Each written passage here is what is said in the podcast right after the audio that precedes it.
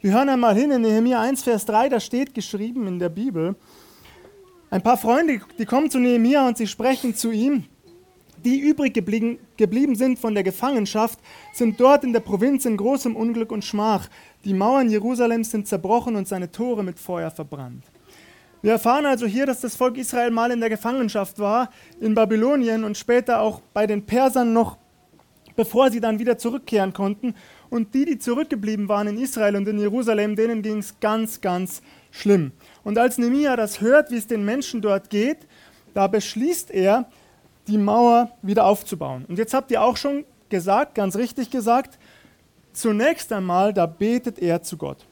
Und er weiß nämlich ganz genau, wenn Gott mir da nicht hilft, dann kann ich es auch gar nicht schaffen. Wenn Gott nicht mit mir geht und mir nicht die Türen öffnet, dann kann ich die Mauer nicht wieder aufbauen. Und am Beginn dieses Gebets, da bekennt Nehemia erstmal die Schuld. Er sagt, dass das ganze Volk Fehler gemacht hat vor Gott. Die haben nicht immer auf Gott gehört und dafür wurden sie am Ende in die Gefangenschaft geführt. Ich glaube, auch ihr macht immer mal wieder Fehler. Wir alle machen mal Fehler. Ihr hört vielleicht nicht immer auf eure Eltern. Welches Kind hört immer auf seine Eltern? Ha! Sehr gut. Kein Kind hört immer auf seine Eltern. Der Herr Jesus, vermutlich, ja, oder sehr, sehr wahrscheinlich, der war nämlich ohne Sünde als einziger. Richtig, der hat immer auf seine Eltern gehört. Okay, und dann sagt eben Nehemia zu Gott, es tut uns leid, was wir da getan haben, dass wir nicht immer auf dich gehört haben. Aber anschließend bittet er ihn, schenk uns die Möglichkeit, dass wir die Mauer wieder aufmachen, aufbauen. Und dann geht er, wohin geht Nehemia dann nach dem Gebet? Da geht er zum König. genau. Und er bittet ihn um die Erlaubnis. Und der König lässt das zu. Er schickt Nehemia zurück nach Jerusalem, gibt ihm auch die Materialien, stellt ihm die zur Verfügung, dass die Mauer wieder aufgebaut werden kann. Aber leider gibt es Menschen, die das verhindern wollen, die etwas dagegen haben, dass die Stadtmauer wieder aufgebaut wird. Und so kommt es dazu, dass Nehemia sich auch verteidigen muss, dass er tatsächlich Wachen aufstellen muss. Die Geschichte habt ihr gehört, gell? Oder? Ihr habt die Geschichte gehört. Ja. Dass die eine Hälfte an der Mauer arbeitet, während die andere Hälfte auf die anderen aufpasst damit die Feinde sie nicht angreifen und sie wirklich an der Mauer auch weiterbauen können. Und, und das ist eigentlich ganz traurig, wenn man darüber nachdenkt, es gibt sogar Männer, die verbreiten Lügen über Nehemia. Auch das habt ihr schon gesagt. Die gehen zum persischen König und behaupten, der Nehemia, der wolle die Mauer eigentlich nur deshalb wieder aufbauen, weil er selber so eine Art König werden wolle in Jerusalem. Also im Grunde ähm, rebelliert er gegen den König. Er stellt sich gegen den König von Persien und will selber ein großer Mann werden. Und deswegen baut er hier die Mauer wieder auf. Aber damit nicht genug. Die Männer, die planen sogar einen Mordanschlag gegen Nehemia. Aber er kann diesem Mordanschlag und diesem, äh, all diesen Hindernissen entkommen, weil Gott auf seiner Seite ist. Und jetzt wieder eine Frage an euch. Habt ihr vielleicht schon mal erlebt, dass ja, Menschen, Menschen es nicht gut gemeint haben mit euch oder dass sie vielleicht Lügen über euch verbreitet haben und ihr wart darüber traurig. Habt ihr das schon mal erlebt? Keiner hat das erlebt. Umso schöner. Hoffentlich bleibt das so. Aber wenn ihr es erlebt, dann will ich euch Mut machen, dass ihr so wie Nehemia immer wieder zu Gott geht. Und immer wieder betet zu Gott. Das dürft ihr nämlich genauso wie Nehemia. Ihr seht Gott zwar nicht, aber er ist trotzdem immer da. Und deswegen, dann probiert ihr das vielleicht mal aus. Wer hat schon mal gebetet? Wer hat schon mal gebetet? Auch von den Erwachsenen, jeder darf sich melden. Das sind doch einige. Und allen, die es noch nicht gemacht haben, denen mache ich wirklich Mut. Vielleicht auch mit Mama und Papa zusammen. Wie kann das gehen?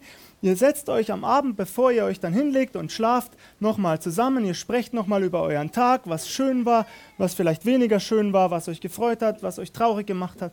Und dann bringt ihr das alles ins Gebet vor Gott und sprecht einfach mit Gott. So wie ihr mit einem guten Freund sprecht, das könnt ihr auch bei Gott. Und dann, davon bin ich überzeugt, werdet auch ihr erleben, dass Gott euch ganz nahe ist und dass Gott euch helfen möchte.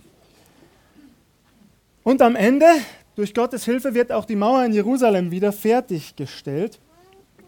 Und was macht man, wenn man ein neues Gebäude gebaut hat oder eben eine Mauer oder einen Autobahnabschnitt? Was macht man dann? Dann sind viele, viele Menschen da und da wird dann die Mauer oder das Gebäude oder die Autobahn wird eingeweiht.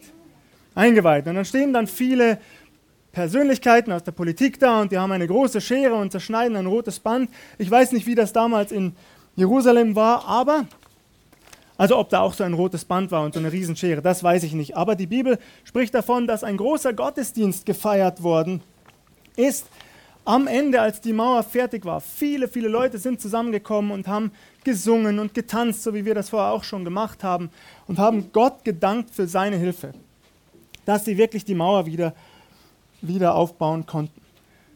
Und genau wie die Leute sich damals gefreut haben, so freuen wir uns heute als Gemeinde, dass ihr alle da seid. Und wir freuen uns auch über die Tage, die wir mit euch verbringen durften.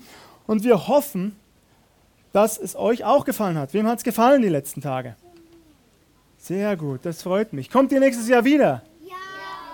Oh, oh, ein bisschen geht das lauter. Wer will nächstes Jahr wiederkommen? Ja. Hey, wunderbar. Das ist, ja. Die Erwachsenen dürfen dann zum Besichtigen kommen. Das freut uns jetzt schon, wenn ich daran denke, dass wir wieder so eine tolle Stadt aufbauen. Nun werden wir diese Stadt nach dem Gottesdienst nicht einweihen, denn sie wird leider nicht lange stehen. Bedauerlicherweise wird sie nach dem Gottesdienst nur noch ein paar Minuten stehen. Ihr könnt sie euch in Ruhe anschauen. Dann werden wir sie wieder abreißen, Stein für Stein. Und wer dabei mithelfen möchte, darf dabei gerne mithelfen. Aber es hat uns trotzdem Freude gemacht. Und ich zu, zum Ende dieser, dieser, dieser kurzen Gedanken, die ich mit euch teilen wollte, will ich euch einfach auch nochmal ein, einen Vers aus dem Buch Nehemia vorlesen, der für mich ganz besonders wichtig ist. In Nehemia 8, Vers 10 steht, und seid nicht bekümmert, denn die Freude am Herrn ist eure Stärke. Und seid nicht bekümmert, denn die Freude am Herrn ist eure Stärke. Und so wie Nehemia, wenn er manchmal traurig war und nicht wusste, wie es weitergeht, sich auf Gott ausgerichtet hat und zu Gott gebetet hat, so mache ich euch auch am Ende nochmal Mut, dass ihr das erleben könnt. Wenn ihr mit Gott durchs Leben geht, dann ist egal, was kommt, ob ihr glücklich seid oder traurig, ähm, Gott ist immer da für euch.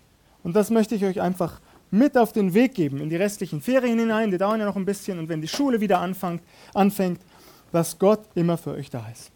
Amen.